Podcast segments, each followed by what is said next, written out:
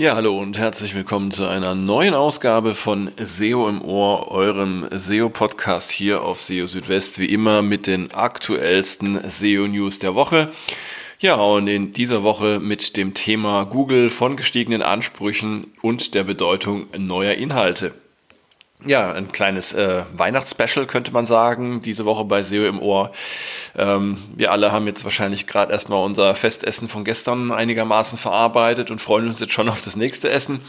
Und dann habe ich mir überlegt, zwischendrin äh, könnte man doch zur Auflockerung eine kleine Podcast-Folge aufnehmen. Vielleicht hat der eine oder die andere von euch jetzt auch gerade ein bisschen mehr Zeit und Muße, einen Podcast sich anzuhören über die Feiertage und es gibt ja jetzt ähm, auch weiterhin interessante Themen, über die es sich lohnt zu berichten. Vier dieser Themen gibt es jetzt in dieser Ausgabe von SEO im Ohr und ähm, hier nochmal kurz ein Überblick über die einzelnen Themen dieser Folge. Das erste Thema ist Google erklärt, Gestiegene Ansprüche an Websites und Suchergebnisse können Grund für schlechtere Rankings sein. Dann haben wir das Thema Google gewichtet aktuellen Content auf Websites mit vielen neuen Beiträgen stärker. Außerdem, das Google Request Indexing Tool ist endlich wieder verfügbar und Google Discover nur wenige Artikel sind länger als einen Tag sichtbar. Also wieder eine bunte Palette verschiedener Themen. Und ähm, ja, zunächst einmal möchte ich mich nochmal bedanken bei all denjenigen von euch und ähm, die hier regelmäßig sich melden und Feedback geben, auch Verbesserungsvorschläge machen. Bin ich immer sehr dankbar dafür und versuche diese auch ähm, entsprechend zu berücksichtigen. Ähm, ja, wenn ihr ähm, hier äh, Beiträge leisten wollt, Feedback geben wollt, mich erreichen wollt, dann schaut am besten auf SEO Südwest vorbei. Da findet ihr ähm, die verschiedenen Kontaktmöglichkeiten. Unter anderem ähm, bin ich auch auf Twitter, auf Xing, auf LinkedIn, ähm, Facebook ähm, und natürlich auch per E-Mail für euch erreichbar. Und äh, ja, ich freue mich auf äh, Nachricht von euch und ähm, werde diese auch ja, so schnell wie möglich beantworten. Ja, und dann äh, lasst uns doch gleich mal loslegen mit der ersten Meldung für diesen Podcast. Und zwar geht es darum, dass ähm, ja auch gute Websites nicht unbedingt in den äh, Top-Suchergebnissen von Google landen müssen. Ein Grund dafür können tatsächlich auch gestiegene Ansprüche sein der Nutzerinnen und Nutzer an die Suchergebnisse beziehungsweise auch an die Websites. Und ähm, vor allem wird es ja ähm, diejenigen von euch ähm, immer mal wieder ähm, umtreiben, das Thema, die sich tatsächlich wundern, warum sie eigentlich, ähm, obwohl sie ja eine gute Website gebaut haben mit interessanten Inhalten darauf, warum sie ähm, dann äh, es trotzdem nicht schaffen, zum Beispiel unter die Top 10 für bestimmte ähm, Keywords zu kommen.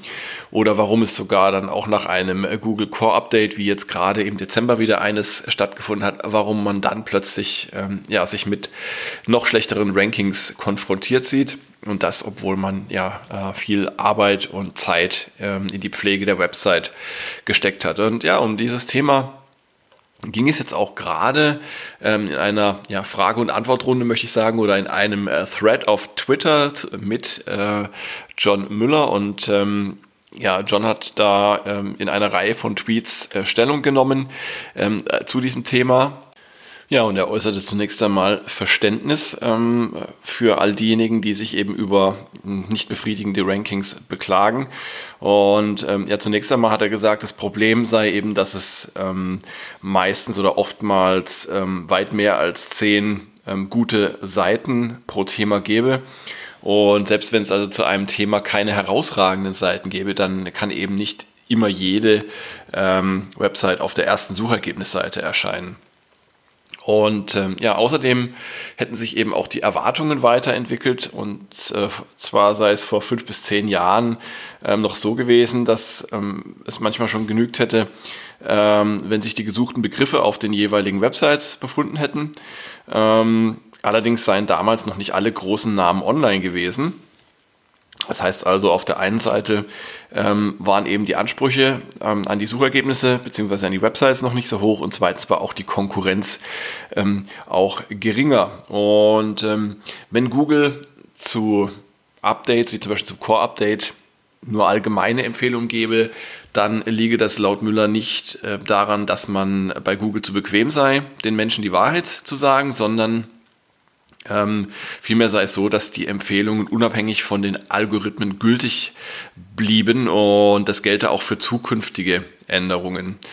Ähm, ja, die Nutzer seien eben nicht mehr mit einfachen Keyword-Übereinstimmungen zufrieden, sondern sie möchten, äh, wie er es wörtlich sagte, mit der Maschine sprechen und vernünftige und vertrauenswürdige Antworten erhalten. Und das bedeutet eben auch, dass sich die Websites entsprechend weiterentwickeln müssen. Ähm, ja, und manchmal könne man ähm, explizite Empfehlungen geben, wie zum Beispiel im Fall der Core Web Vitals, aber oftmals geht es eben auch bei solchen Updates nicht um eine einfache Veränderung, wie zum Beispiel ein bestimmtes Meta-Tag, mit dem man eine Website verbessern kann, sondern da steckt halt viel, viel mehr dahinter. Da haben wir auch schon öfter mal ähm, drüber gesprochen. Und ähm, ja, dennoch, ähm, wie Müller weiter erklärte, äh, äh, Google äh, verwendet viel Zeit darauf, die Veränderungen zu erklären. Ähm, aber die Gründe für die Veränderung, die seien eben nicht spezifisch, sondern es gäbe viele kleine Gründe. Und ähm, ja, nach all dem, was kann man da als Fazit ziehen? Natürlich kann nicht jede Website unter den Top 10 gelistet sein, das ist ganz klar. Also gerade bei Themen, bei denen es viel Konkurrenz gibt, ähm, da ist es eben schwierig, ähm, ja, hervorzustechen und äh, viel, viel besser zu sein als ähm, die äh, Wettbewerber. Und daher ist es besonders wichtig, gerade in so einem Umfeld herausragendes zu bieten, was es so auf anderen Websites noch nicht gibt. Ähm, und dabei sollte man darauf achten, auf eine hohe Qualität auf der gesamten Website zu achten, also nicht nur auf einzelnen Seiten, sondern dass äh, möglichst alle Bereiche einer Website hochwertig sind und auch äh, Vertrauen und Autorität aufbauen. Stichwort EAT. Darüber könnte man auch eine ganz eigene Sendung nochmal machen äh, und erklären, äh, worauf es dabei ankommt. Also meine Empfehlung an euch ist, ähm, wenn ihr tatsächlich euch in einem ja, sehr wettbewerbsintensiven, hochkompetitiven Umfeld bewegt, dann ähm, versucht eben da ähm, etwas zu machen, was es bei anderen noch nicht so gibt. Und manchmal hilft auch so ein bisschen der Blick auf verschiedene Nischen, um einfach zu schauen, gibt es denn irgendwo noch Themen, äh, Spezialthemen, Randthemen, die man bedienen kann und die so auf anderen Websites noch nicht bedient werden. Und über diese Nischen kann man dann, wenn man da viele Beiträge hat und viele Nischen bedienen kann, ähm, in der Gesamtheit wiederum dann auch für das allgemeinere Thema äh, Boden gut machen. Das ist zumindest die Erfahrung, die ich in verschiedenen Projekten ähm, auch gesammelt habe. Ja, so viel dazu. Und ich mache gleich weiter mit dem nächsten Thema. Da sind wir auch relativ schnell durch. Dennoch ist es, glaube ich, eine der wichtigsten Nachrichten für viele seit einigen Wochen. Und zwar ist das Request Indexing Tool in der Google Search Console wieder da.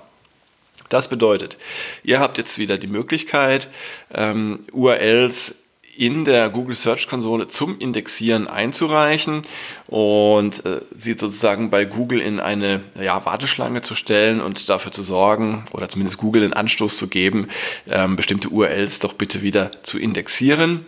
Ähm, Im Oktober hatte Google diese Funktion vorübergehend außer Betrieb gesetzt und ähm, hatte gesagt, ja, das in, in, in wenigen Wochen sei die Funktion wieder da. Jetzt hat es also ähm, zwei Monate etwa gedauert.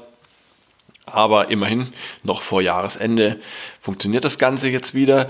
Ich habe einige Berichte darüber gesehen, dass ähm, es noch zu Problemen kam mit, mit einer bestimmten ähm, Quota. Das heißt also, dass schon nach dem Einreichen von zwei URLs dann angezeigt wurde, dass man die tägliche Quota ähm, ausgeschöpft hätte. Kann sein, dass das noch ähm, Kinderkrankheiten sind ähm, nach der Wiederinbetriebnahme. Aber ja, grundsätzlich sollte das Ganze jetzt wieder funktionieren. Und ähm, ansonsten, also ähm, gilt natürlich auch weiterhin die Empfehlung, die auch schon vorher gegolten hat. Ähm, das Request Indexing Tool, das sollte eigentlich nur ein Workaround sein. Normalerweise ähm, müsst ihr äh, oder solltet ihr auf andere Weise dafür sorgen, dass Google eure wichtigen URLs indexiert und dazu könnt ihr zum Beispiel auf ähm, XML-Sitemaps zurückgreifen, auf eine passende interne Verlinkung. Ähm, das sind die Möglichkeiten, die da ähm, zu bevorzugen sind. Ähm, ja, ein weiteres spannendes Thema, das ähm, kam auch in der letzten Woche auf und hat auch noch zu verschiedenen Diskussionen geführt, auch an anderer Stelle.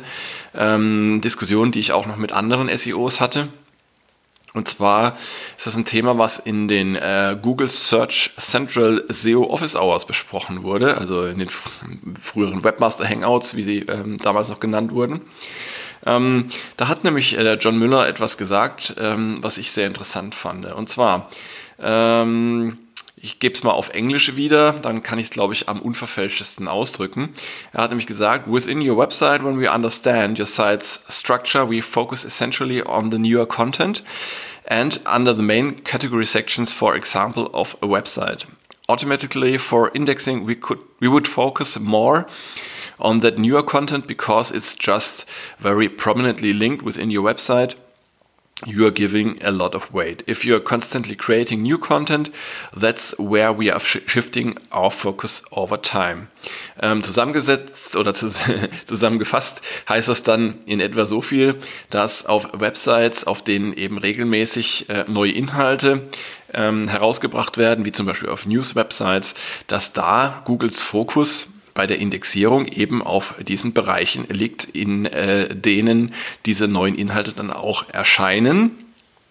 Heißt dann natürlich auch im Umkehrschluss, wenn der Fokus mehr auf neueren Inhalten liegt, dass er dann entsprechend weniger ähm, auf älteren, ähm, auf älteren Inhalten liegt und ähm, das könnte ein äh, Hinweis darauf sein, ähm, worauf es bei der ja, Gewichtung und Bewertung ähm, von Websites für Google ankommt. Also wenn ihr jetzt eine News-Website habt mit ja, täglich mehreren neuen Artikeln, ähm, dann dürfte auf einer solchen News-Website demzufolge ein Bereich, in dem es eher statische Inhalte gibt, die älter sind und weniger oft geändert werden, wie zum Beispiel ein Glossar, ähm, ein geringeres Gewicht haben für die Bewertung als jetzt zum Beispiel auf einer ja, ähm, rein statischen Website, wie jetzt zum Beispiel an der Unternehmenswebsite, an, äh, an der sich jetzt äh, Wochen oder Monate lang nichts ändert. Ähm, dort können natürlich dann ähm, statische Inhalte ein höheres Gewicht haben. Ich sage immer Ceteris Paribus, weil ähm, es spielen natürlich verschiedene Faktoren eine Rolle dafür, welche Bereiche Google auf einer Website wie äh, gewichtet. Ähm, ich nenne mal nur die interne und externe Verlinkung noch als weitere Beispiele. Aber mal angenommen, äh, bei ähm, gleichen ansonsten geltenden Bedingungen ähm, wird es also so sein, dass ähm, ja, aktuell gehaltene Websites mit vielen neuen Artikeln ähm, eben auf diesen äh, Bereichen ähm, ja einen größeren Schwerpunkt haben von Google als jetzt ähm, eher statische äh, Websites. Ja, und das Ganze wurde dann auch noch so ein bisschen im Kontext äh, mit Google Discover ähm, besprochen. Ähm, und ähm, ja, auch für Google Discover kann man das so ähm, oder das könnte man auch so annehmen. Ähm, äh, John Müller hält sich ja bei äh, Themen, die außerhalb der Suche liegen, so immer so ein bisschen bedeckt. Allerdings hatten wir auch schon in einer ähm, der früheren Ausgaben von SEO im Ohr mal drüber gesprochen, dass ähm, die Algorithmen, die Google für Discover und die organische Suche verwendet, zumindest teilweise sich decken. Also es gibt natürlich Unterschiede, das ist klar, aber es gibt eben auch Gemeinsamkeiten. Und so kann man zumindest mal die Möglichkeit in Betracht ziehen, dass eben eine solche Thematik wie jetzt die Gewichtung ähm, oder die unterschiedliche Gewichtung von Inhalten, dass die eben nicht nur für die organische Suche gilt, sondern möglicherweise eben auch für Google Discover. Ja, und eine interessante Randnotiz auch noch in diesem Zusammenhang.